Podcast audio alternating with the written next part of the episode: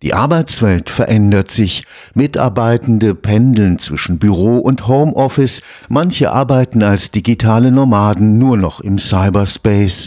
Teammitglieder kommen aus ganz unterschiedlichen Kulturen, sprechen verschiedene Sprachen und haben ganz unterschiedliche Erwartungen an den Job. Schließlich hat der Siegeszug des ChatGPT gezeigt, dass künstliche Intelligenz in Zukunft eine ganze Reihe von Routinearbeiten übernehmen wird. In dieser digitalisierten, hybriden und multikulturellen Arbeitswelt muss sich auch die Unternehmensführung verändern, wenn sie im globalen Wettbewerb um die besten Köpfe bestehen will. Hierarchien müssen flacher, kommunikative Fähigkeiten besser, Ängste der Mitarbeitenden vor den rasanten Veränderungen ernst genommen werden. Natürlich haben viele Leute Angst vor diesen Veränderungen. Das liegt auch daran, dass künstliche Intelligenz etwas ist wie eine Blackbox. Wir wissen nicht so genau, was passiert. Wir wissen nicht so genau, wie so ein Algorithmus entscheidet. Und ganz wichtig ist uns die Transparenz dabei. Und wenn wir in Unternehmen künstliche Intelligenz einsetzen und dabei transparent machen, was sie kann, und was sie eben auch nicht kann und was sie darf und was sie nicht darf und dass der Mensch in letzter Konsequenz die Entscheidung fällt, dann sehen wir, dass diese Ängste sich auch relativ gut in Luft auflösen. Wenn ich aber eine KI einführe, die plötzlich Entscheidungen übernimmt, wo wir als Menschen sagen würden, das muss ein Mensch entscheiden, insbesondere im Bereich Personal, dann sehen wir diese Ängste. Letztlich ist aber die Hoffnung, dass wir in Deutschland mit der KI den Fachkräftemangel etwas eindämmen können und die Arbeit, die übrig bleibt, für die Menschen spannender und attraktiver wird. Die Professorin Petra Nieken leitet den Lehrstuhl für Human Resource Management am Karlsruher Institut für Technologie. In ihren Forschungen beschäftigt sie sich mit der Zukunft der Arbeit in einer durchgehend digitalisierten Welt mit einem weitgehend globalisierten Arbeitsmarkt.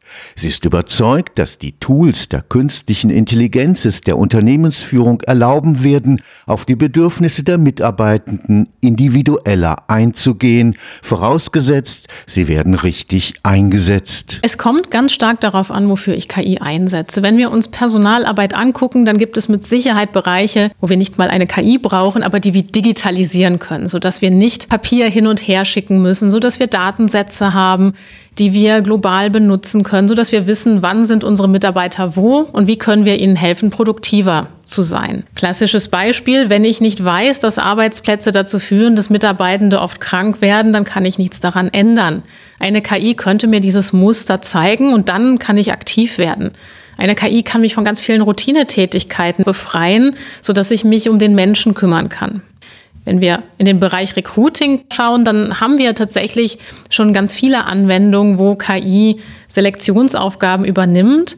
Aber den Bewerbenden ist mit Sicherheit sehr wichtig, dass am Ende ein Mensch entscheidet und dass sie mit dem Menschen das Einstellungsinterview führen und keine Maschine entscheidet, ob man den Job bekommt oder nicht. Telearbeit und Homeoffice stellen für Professor Nieken neue Herausforderungen für die Kommunikationsfähigkeit der Führungskräfte dar. Wir werden immer noch Menschen führen und Menschen ticken seit Hunderten von Jahren ähnlich. Das heißt, die Probleme werden auch mehr oder minder gleich bleiben.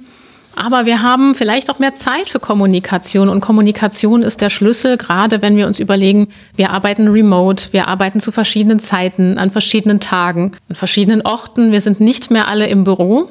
Dann ändert sich der Führungsstil mit Sicherheit, denn ich muss viel mehr kommunizieren, ich kann nicht mehr im Vorbeigehen Dinge klären, ich kann nicht mehr durch mein Beispiel meine bloße Anwesenheit führen, viele Regeln lernt man nicht mehr, indem man im Büro guckt, was denn die Kollegen und Kolleginnen machen, sondern all diese Dinge muss ich viel mehr verbalisieren, kommunizieren und ich muss auch immer schauen, wie geht's denn meinem Team, weil ich die ganz feinen zwischenmenschlichen Nuancen in einem Remote Call, in so einem Videocall viel schlechter mitkriege, als wenn ich jemanden im Unternehmen tagtäglich sehe. Alte Hierarchien lösen sich auf, die Diversität in den Arbeitsteams nimmt zu, darauf muss sich die Unternehmensführung einstellen. Je mehr Flexibilität ich im Team habe, desto mehr werde ich jonglieren müssen mit dieser Flexibilität, damit jeder und jede sich an diesem Arbeitsplatz wohlfühlt. Und ich muss auch lernen, einen Teil der Verantwortung auch abzugeben und nicht mehr zu kontrollieren. Natürlich würde KI uns auch erlauben, alles zu kontrollieren. Wir könnten kontrollieren, wann wer arbeitet. Wir könnten mit Biosignalen kontrollieren, ob wir aufmerksam sind, wohin wir schauen.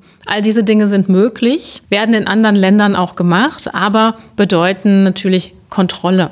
Wir sollten als Führungskraft aber lernen, mehr zu vertrauen. Wir haben gesehen, dass in der Corona-Pandemie das wunderbar funktioniert hat, ins Homeoffice zu gehen. Die Mitarbeitenden haben weiter ihren Teil geleistet.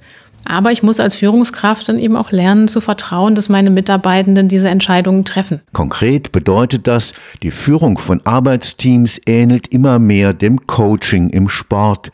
Man denke an die Motivationsreden von FußballtrainerInnen in der Kabine oder auf dem Spielfeld. Das verbirgt sich hinter dem Begriff der charismatischen Führung. Charismatische Führungskräfte können dafür sorgen, dass Mitarbeitende sich auf ein Ziel einschwören und ganz hart darauf hinarbeiten, dieses Ziel zu erreichen. Das kann man sich so ein bisschen vorstellen wie im Sport, wo wir einen Trainer oder eine Trainerin haben, die die Mannschaft coacht, ein gemeinsames Ziel vorgibt. Wir wollen dieses Spiel gewinnen und dafür müssen wir XYZ tun. Und die Forschung zeigt, dass wir gewisse Taktiken als charismatische Führungskraft anwenden können, dass charismatische Persönlichkeiten über diese Taktiken verfügen und dann als charismatischer wahrgenommen werden. Das sind auch keine geheimen Taktiken, das sind verbale Taktiken wie Metaphern, rhetorische Fragen, aber auch die Gestik und Mimik, die stimmig sein muss. Und natürlich ist es so, dass den Worten auch Taten folgen müssen, damit ich als charismatische Führungsperson ernst genommen werde. Vieles der Informationen können wir uns heute im Internet besorgen, aber wir brauchen eine Führungskraft, die uns eine Richtung vorgibt, die uns auf ein gemeinsames Ziel einschwört und die dafür sorgt, dass das Team zusammenhält. Und das mache ich über Kommunikation. Und Charisma kann ein Schlüssel sein, um diese Kommunikation effizient zu gestalten. Charismatische Führung kann auch in Videokonferenzen funktionieren. Ich habe mehrere Studien durchgeführt, wo wir uns angeschaut haben, können wir charismatische Taktiken denn auch anwenden, wenn wir remote arbeiten. Wir haben uns einen ganz besonderen Arbeitsmarkt angeguckt, nämlich Crowdworker, wo die Interaktion vollständig anonym ist. Und wir sehen auch da, wenn wir diese Taktiken anwenden, identifizieren sich die Leute mit der Aufgabe stärker und arbeiten härter, um diese Aufgabe zu erfüllen. Wir sehen, dass das auf allen Kanälen auch funktioniert, aber dass es insbesondere, wenn wir Videokonferenzen haben, auch darauf ankommt, dass man kongruent kommuniziert und dass die Körpersprache und die charismatischen Taktiken, die verbal kommen, zueinander passen, damit man als authentisch wahrgenommen wird. Das heißt, wenn ich einen Videokanal wähle, um mit meinen Mitarbeitenden zu kommunizieren, dann sollte ich einen guten Grund dafür haben und dann sollte ich in diesem Gespräch auch diese charismatischen Taktiken einsetzen. Ansonsten werden sich die Mitarbeitenden zu Recht fragen, warum schreibt sie nicht einfach eine E-Mail mit der Arbeitsanweisung? Das wäre einfacher gewesen. Die gute Nachricht ist, charismatische Führung kann man erlernen. Es gibt Studien, die sich angeschaut haben, wenn man Führungskräfte in Trainings steckt und diese charismatischen Taktiken trainiert, ändert sich die Wahrnehmung der Geführten. Und die Geführten nehmen die Leute als charismatischer wahr Wichtig ist natürlich, dass das zur Persönlichkeit passt, dass man nicht sagt, okay, es gibt jetzt zwölf Techniken und in meiner Ansprache muss ich alle zwölf jetzt integrieren. Das muss zu Menschen passen. Wir können nicht alle das Charisma von Barack Obama zum Beispiel kopieren, denn das passt zu ihm, das passt aber vielleicht nicht zu mir oder zu Ihnen. Wir müssen unseren eigenen Weg finden, sodass wir auch als Führungsperson ernst genommen werden dass es auch zu dem passt, was wir sagen und der Vision, die wir vermitteln wollen. Im Kontext des globalisierten Arbeitsmarkts ist es für Führungskräfte wichtig zu verstehen, dass sich die Ansprüche der Mitarbeitenden an die Arbeit gewandelt haben. Es geht nicht mehr allein um den Broterwerb.